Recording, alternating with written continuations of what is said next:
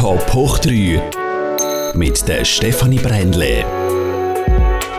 Er ist ein Naturburst, einer, das kann man glaube so sagen, der die Flora und Fauna von ganzem Herzen liebt. Und darum macht er auch Dokumentationen darüber. Über die Liebe zu der Natur reden wir heute. Schön bist du da, Marco Graf. Danke, dass ich da sein darf. Ist es überhaupt richtig, wenn ich dich ein Naturburst nenne? Ist das wirklich so? Auf jeden Fall. Das trifft es eigentlich ziemlich genau, kann man sagen. Ja. Jawohl. Vielleicht auch ein bisschen fast schon ein Nerd? Ich würde sagen, ja, ein Spinner. Und zwar durch und durch. Im positiven Sinn, würde ich jetzt behaupten. Also ich glaube, wenn man das macht, was ich mache, muss man ein bisschen ein Spinner sein, sonst drüllt man durch. Also das kann ich glaube wirklich so behaupten. Die Bewunderung, die Liebe zu der Natur, wie würdest du die beschreiben? so, wie ist das, was ist das für dich? Es ist auch eine Faszination und eine Faszination, die mich schon seit Kind nicht loslässt. Also ich weiß ehrlich gesagt auch nicht, wann das angefangen hat. Also wenn ich mit meinen Eltern rede, dann sagen sie schon, ja, schon im Kindesalter, im Krabbelalter schon jedes, jedes Käferli im Boden müssen auflesen und bestaunen oder und überall müssen anhalten, wo es irgendetwas gesehen hat. Also das hat eigentlich ganz früh angefangen, muss ich sagen. Und die Faszination ist eigentlich geblieben und die Neugierde, irgendetwas zu entdecken. Oder? Und jetzt ist natürlich da mit dem Film dazugekommen, man muss sagen, äh, der Drang, das auch anderen zu zeigen. Genau. Also kann man sich einen Familienausflug bei dir so vorstellen, dass nicht so war, jedes Kind, das sagt, ja, sind wir jetzt schon da, Mami, Papi, sondern durch oh, können wir kurz anhalten, ich würde gerne etwas schauen. Auf jeden Fall. Also Familienausflüge sind so oder so eigentlich immer, immer ein Ort angegangen, wo man mit Kind eigentlich nicht angeht. Also irgendwelche Naturschauspiele anschauen, wenn es es einmal geht. Oder auch einfach mal in den Wald. Also das war für mich eigentlich das Größte gewesen, oder? Weil, weil es so viel zu entdecken hat. Oder mal an einen Weiher oder so. Also wenn mich beschäftigen als Kind, dann hast du mich mit einem Fischernetz irgendwo an Reihe angestellt und dann bin ich stundenweise beschäftigt gewesen. Also das ist relativ einfach gewesen, für meine Eltern damals schon, oder? Sehr schön. Wie es genau über dann gegangen ist, auch wie du überhaupt zum Film kommst, da kommen wir noch später drauf. Vielleicht einfach noch ganz kurz, wenn du sagst, eben, es ist wirklich so die Faszination, die Bewunderung, gibt es für dich aber gleich auch Schattenseiten, die du so siehst? Ähm, meinst du jetzt in Bezug aufs Film oder auf Nein, Natur? wirklich so ein bisschen, hast, hast du auch Sachen, die du kritisch siehst in dieser ganzen Faszination Natur jetzt für, für dich selber? Ähm, für mich selber weniger. Also was mir halt auffällt, und das ist erst seitdem ich das jetzt mache mit diesen Naturfilmen, ist, dass Menschen generell einfach den Bezug so zu der Natur verlieren. Also einerseits rückt es immer näher, habe ich den Eindruck. Also sie haben immer mehr Empathie für das einzelne Tier oder für das einzelne Individuum, aber verstehen fundamentale Sachen eigentlich nicht mehr richtig. Und mit dem meine ich zum Beispiel, äh, Facebook ist im Moment voll von Bildern, wo Raubvögel irgendwelche Beute greifen und dann kommen die Leute und retten das Beutetier, wo ich muss sagen, das ist eigentlich so fern von der Realität und so fern von einem gesunden Naturverständnis. Da sehe ich schon ein Problem und ich glaube, das ist auch etwas, was ich mit meinen Filmen äh, den Leuten zeigen will. Oder? Äh, es muss so sein. Es, ist, es braucht immer, also es gibt eigentlich kein Gut und Böse in der Natur, sondern es gibt nur Fakt und nicht Fakt. Und da müssen die Leute irgendwie wieder verstehen, habe ich das Gefühl. Oder? Weil eben einerseits sind so nah an der Natur, jedes Tier ist ein Arms in dem in dem Sinn. Und andererseits so die, die notwendigen, äh, die notwendigen Prozesse versteht man nicht mehr richtig. Und das ist so ein, Problem, das ich sehe, einfach seitdem ich jetzt die Film mache. Du hast jetzt gerade einen ganz neuen Film, den Film äh, jetzt muss ich schauen, dass ich richtig äh, Reihenfolge sage, Feldacker Wiese. Der genau. ist frisch im Kino und da geht es in dem Sinn auch um das, dass du wirklich die Botschaft jetzt überbringen äh, unter anderem, ja. Also das Ziel war eigentlich von dem Film, äh, dass, dass ich äh, das Ziel generell von meinen Filmen ist eigentlich nicht Probleme aufzeigen, sondern Lösungsansätze. Und äh, ich glaube, das klingt mir relativ gut. Also wenn ich die Rückmeldungen so höre, dann sagen die Leute immer, es ist, wenn man zwischen den Zeilen liest, findet man viel Probleme. Aber es wird halt auf eine, auf eine charmante Art und Weise darauf hingewiesen. Und das ist schon ein Ziel, ganz klar. Jetzt eben gerade im, im neuen Film Feldackerwiese ähm, geht es um Zusammenarbeit von der Natur und Mensch. Und da gibt es auch. Also der Mensch ist nicht immer nur der Böse, sondern der Mensch schafft auch Lebensraum. Jetzt gerade in Form von Felder, Äcker und Wiesen. Also wir begleiten ganz viele Tiere, die wirklich Kulturfolger sind. Und man kann sagen, die kommen gut damit zu Gang. Und die sind sogar von Feldern und Wiesen, wo der Mensch erschafft und bewirtschaftet, abhängig. Und das ist schon wichtig, ja, dass eben nicht immer nur alles schlecht ist, sondern eben auch etwas Gutes äh, daraus entsteht. Ja. Es ist ja ein Film, der eben in dem Sinn da in der Nordschweiz spielt, vom Feldacker und Wiesengebiet. Wie ja. muss sich den Film aber vorstellen? Es ist eigentlich eine Reise durchs Bekannte, wenn man es so will. Also man kennt wahrscheinlich ziemlich viel, aber man hat es noch nie aus dem Blickwinkel gesehen. Und das ist auch ein Bedürfnis von mir, dass ich eigentlich den Menschen da zeige, was vermeintlich kennen aber nochmal ganz neue Aspekte davon beleuchten und ganz andere Blickwinkel. Äh, ich glaube, Wiese kennt jeder, auch von der Kindheit. Aber wann haben wir das letzte Mal wirklich wieder angeschaut? Und man geschaut, wie viele Insekten leben in so einer Wiese? Oder welche Tiere, äh, auch welche grossen Tiere, Rehwild zum Beispiel oder Wildsauen, äh, sind in der Nacht auf diesen Wiesen. Und ich glaube, das ist eigentlich etwas Interessantes. Oder? Und halt eben auch die Menschen, die probieren tagtäglich mit der Natur im Kompromiss äh, zusammen zu arbeiten und so eigentlich Mensch, äh, den Menschen ihre Bedürfnisse und aber auch der Natur ihre Bedürfnisse sozusagen zu decken. Es ist dein zweiter so Dokumentarfilm. Du hast schon den Hochrhein, der in einem kleineren Kino gelaufen ist und der jetzt, der neue, ist ja wirklich so der erste, der wirklich in mehreren, auch ein grösseren Kinos läuft. Ist ja. es für dich, dass jetzt da so die Leute können sehen können? Äh, mega speziell. Also ich bin gestern jetzt eben im Kinepolis bei uns, äh, Schaffhausen, wo ja ein grosses Kino ist und im März läuft da einfach Verkehrshaus im IMAX Luzern. Und das ist für mich ein Riesensprung, absolut. Da hätte ich mir nie träumen lassen. Äh, ich muss dazu sagen, eben, ich arbeite etwa vier Jahre an einem Film. Und mit der Zeit, äh, eben, da gibt es viele Situationen, wo du irgendwann denkst, für wer mache ich da oder für was mache ich da. Weil vier Jahre an einem Projekt bleiben und wo du am Anfang einfach mal nur Geld investierst und Zeit investierst und Nerven investierst und gar nicht weißt, kommt es überhaupt an. Da verlierst du irgendwann ja, schon auch ein bisschen den Mut. Oder? Und dann ist der Tag X dann da und dann gehst du ins Kino und irgendwie in dem Moment, wo du dann so in den Saal laufst und du siehst die große Leinwand und du denkst, ja, ich gehe jetzt meinen Film schauen. Das ist natürlich ein mega ja, surreales Gefühl, oder? Auch gestern, muss ich sagen. Was ist das so? Was hast du für ein Gefühl gehabt? Was ist alles passiert mit dir? Also mir ist natürlich selber immer sehr kritisch, das muss man sagen. Also ich kenne auch keinen Filmemacher, der am Schluss vom, vom, von der Produktion sagt, ich bin mega zufrieden mit dem Film. In der Regel kannst du ihn sogar fast nicht mehr schauen, weil du ihn eben halt im Schnitt in der, in der Produktion etwa tausendmal gesehen hast. Oder? Aber es ist, ich konzentriere mich dann eher auf die Reaktionen der Leute. Und das ist ja dann Spannende. Oder? Also, selber bist du absolut nicht mehr objektiv. Und wenn dann die Leute nach dem Film kommen und sagen, wow, mega cool, mega schöne Aufnahme, äh, da brauchst du ja Stunden, dann ist das für mich der Lohn. Oder? Also, das ist, darum gehe ich eigentlich meine eigenen Filme noch im Kino schauen, weil mich einfach die Reaktion interessiert. Oder? Weil selber checkst es einfach nicht mehr, ob der Film gut oder schlecht ist.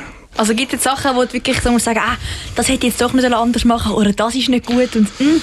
Klar, ja, klar. Also eben in diesen vier Jahren, nur schon in diesen vier Jahren ist der, ist der Lernprozess und, und äh, der Lösungsprozess von Problemen natürlich auch mega gestiegen. Also die Sachen, die ich im ersten Jahr falsch gemacht habe, würde ich jetzt natürlich nie mehr falsch machen. Aber das ist passiert und irgendwie musst also nur schon in, in einem Film siehst du eigentlich den, den, Entwicklungsprozess halt nicht chronologisch, so kann es eigentlich niemand nachvollziehen, weil eben im, im Film wird ja dann nachher nochmal alles umstrukturiert. Aber klar, ja, also es gibt viele Sachen, die ich heute anders machen Also ich habe schon wieder Ideen für den nächsten Film, die ganz anders sind wie der Film. Aber das ist ja auch das Schöne daran, oder? dass man dann schlussendlich kann sagen ja, wir haben den Film gemacht, er ist nicht perfekt, in meinen Augen. Also ich glaube, einer, der den Film das erste Mal sieht, dem wird das nicht auffallen. Oder einer, der die Hintergründe nicht weiß, dem wird das nicht auffallen. Aber mir fallen viele Sachen auf, ganz klar. Und auch Sachen, die mich ärgern. Aber das gehört irgendwie dazu. Du hast in einem Interview gesagt, dass auch Tränen geflossen sind während dem ganzen Entstehungsprozess. Ja, viel, viel. Freude sowie auch Frusttränen, absolut. Das ist so. Und ich weiß nicht, ob es nur mir so geht, aber ich glaube, jeder Regisseur geht irgendwie durch die Phase durch, wo du nicht weiter weißt. Sei es technisch, technischer Herkunft die Probleme, die entstehen, oder einfach auch inspirative Probleme, wo du irgendwie nicht mehr weißt, wo ich überhaupt hin, was habe ich mal vorgehabt.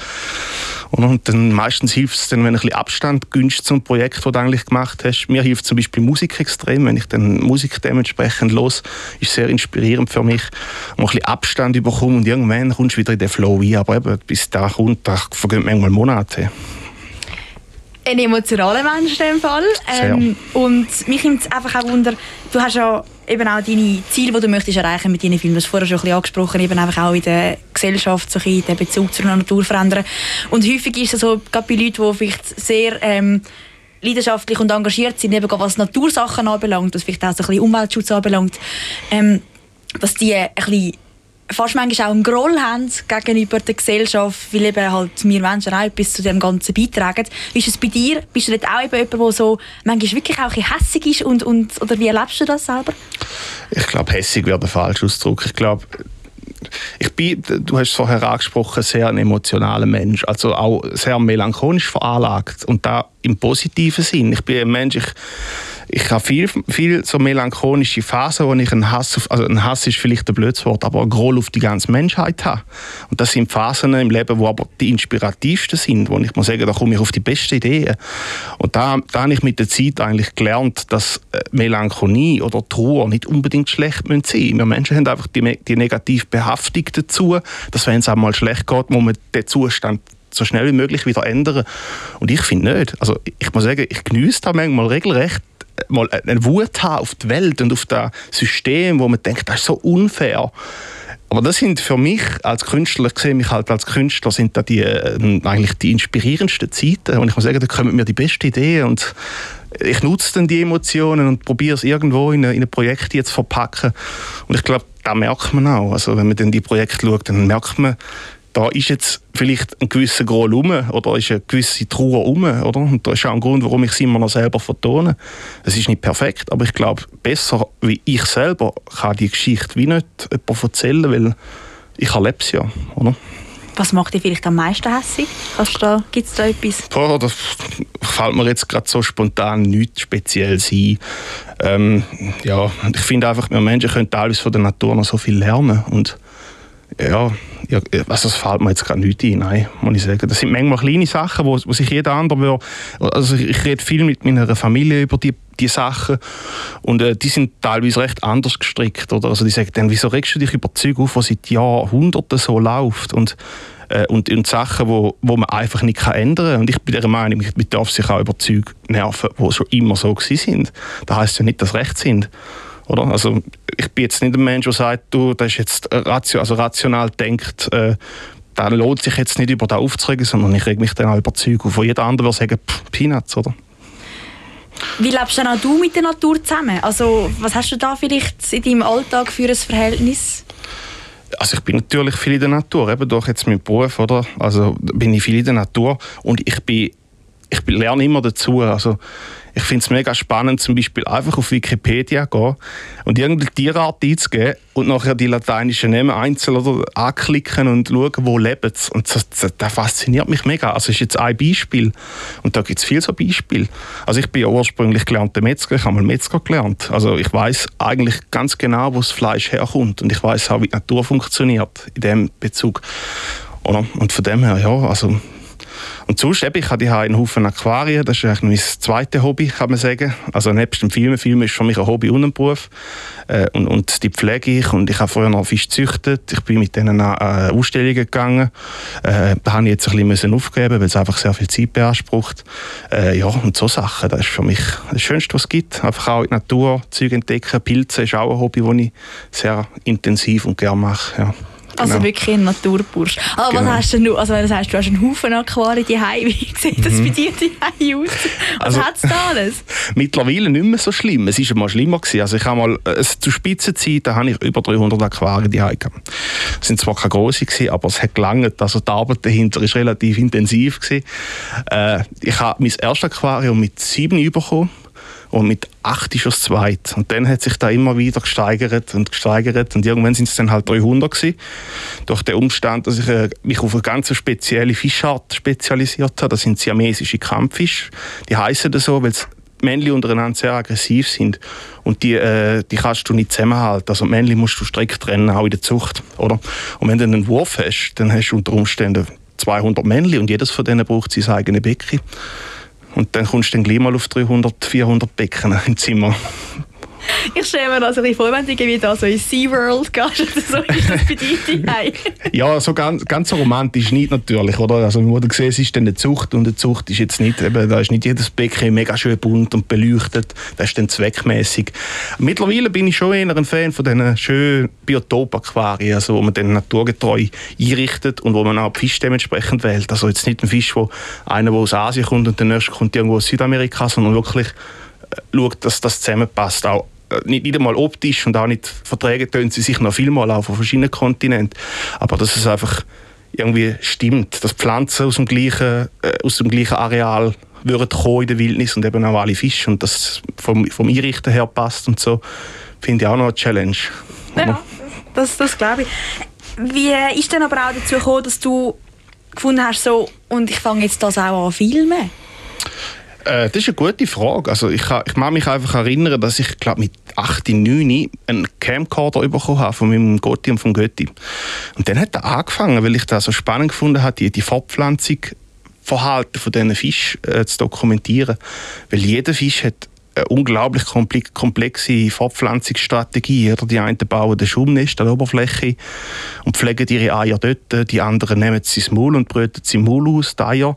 Äh, die äh, wieder andere äh, in Höhlen. Und irgendwie jeder Fisch hat so seine Strategie. Und ich habe immer gefunden, die Leute unterschätzen das Lebewesen völlig. Ein Fisch ist für einen Fisch, oder? So blub blub und dann hat sich's. Aber es ist eben mehr. Und dann habe ich irgendwie schon damals das Gefühl gehabt, da muss man dokumentieren und da muss man irgendwie den Menschen zeigen. Oder? Und so hat es angefangen. Und dann habe ich da eben mit meinen zarten 19 Jahren angefangen, die Fischli filmen, wie die sich paaren und wie die die Jungen ausbrüten und pflegen. Oder? Und das ist auch herzig, wenn es dann im Schwarm der Eltern anschwimmen. Einfach so, ja, herzig. Und ähm, genau, und dann hat man da auf YouTube, YouTube ist noch relativ frisch gewesen, und da ist eigentlich gut angekommen. Oder? Also, der erste Film ist nicht auf YouTube, den habe ich irgendwo daheim. Ich kann auch gerne mal wieder schauen ist wirklich so noch mit dieser Bubenstimme, weißt und einfach wirklich... Du hast wirklich noch voll kommentiert? Alles selber gemacht, wirklich alles selber gemacht. Also natürlich lange nicht, äh, also heute würde ich sagen grauenhaft, aber es ist halt Erinnerung. Und ich finde die Idee von dir leider nicht mehr. Und mal auf die Suche gehen, mich würde es echt interessieren.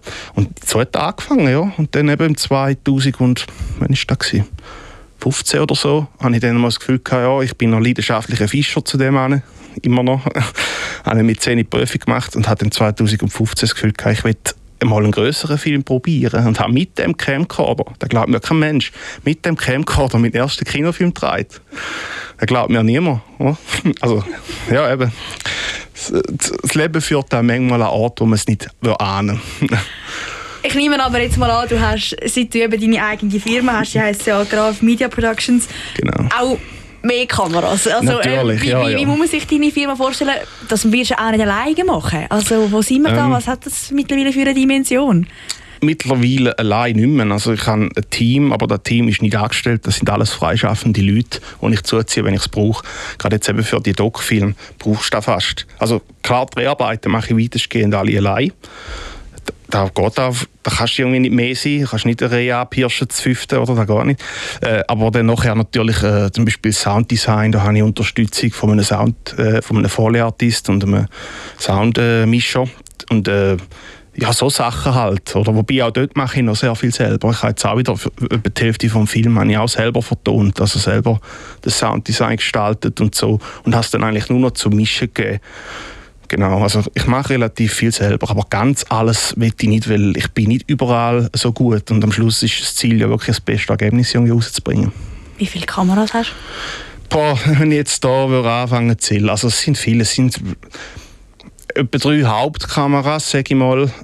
Allein schon wegen der Zeitraffer brauchst du einfach relativ viel, weil äh, die sind blockiert für eine Woche. Wenn ich einen Zeitraffer von einer Pflanze mache, dann darf ich die Woche lang nicht anlangen, damit es einfach eben schön, oder?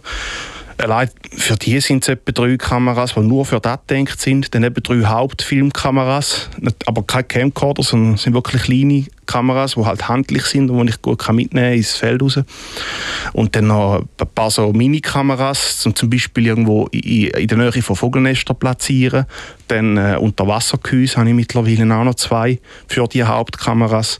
Äh, Drohnen habe ich drei Stück ja, es sind relativ viele mittlerweile, aber ich muss sagen, ich brauche auch alles. Also es ist, nicht, es ist eigentlich nicht fahrig.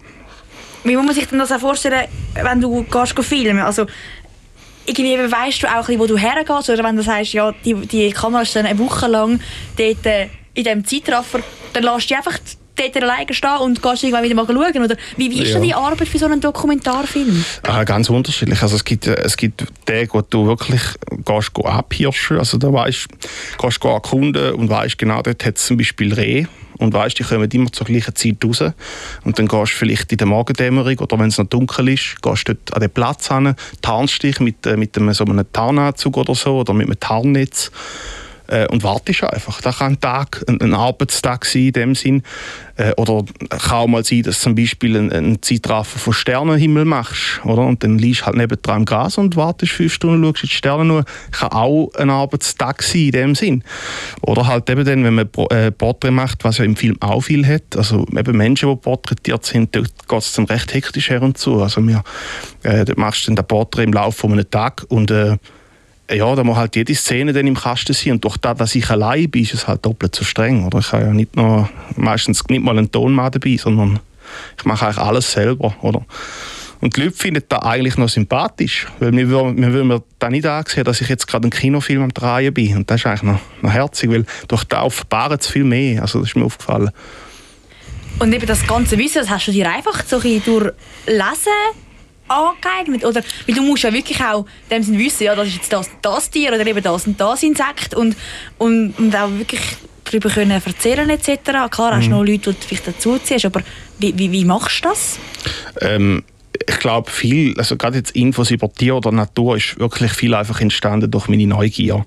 Weil ich ich liebe es, Dokus schauen von anderen Leuten, das liebe ich. Und ich, ich suche da regelrecht in mich hier und nehme da die Inspiration, die ich brauche.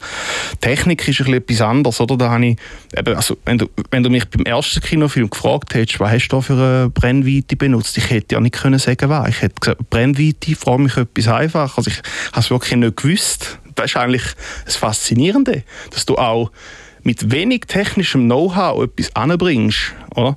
Und mittlerweile, klar, wenn, wenn eine Firma gründest, dann musst du dann schon ein bisschen lesen und so, musst ein bisschen Ahnung davon haben. Mittlerweile bin ich technisch, glaube relativ gut auf der Höhe, einfach für meine Verhältnisse, wo ich es brauche. Ich mache auch keinen Blockbuster oder ich mache keinen Actionfilm, wo du vielleicht noch ein bisschen mehr müsstest wissen. Bei mir geht es mehr darum, äh, zum, zum irgendwie den Kompromiss finden zwischen Natur und das Ganze dann mit der Kamera so einfangen, dass es halt spektakulär aussieht, oder? Und ähm, ja, das sind Sachen, die äh, meistens Learning by Doing. Also ich sage jetzt eben gerade Zeitraffer von Pflanzen ist etwas, ich würde jetzt sagen, ist eigentlich fast so ein das Höchste, was du machen kannst, dass die schön rauskommen.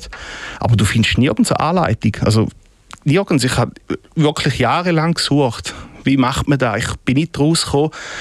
Ähm, und irgendwann ja, hast du mal so ein paar so kleine Fötzel irgendwo aus einem Interview von Dokumentarfilmen raus, rausgehört und dann hast du so zusammengereimt, ah ja, klar, so könnte es noch gehen. Und dann hast du probiert, oder? Dann ist halt mal eine Woche oder zwei Wochen draufgegangen und es ist nichts Gescheites daraus geworden.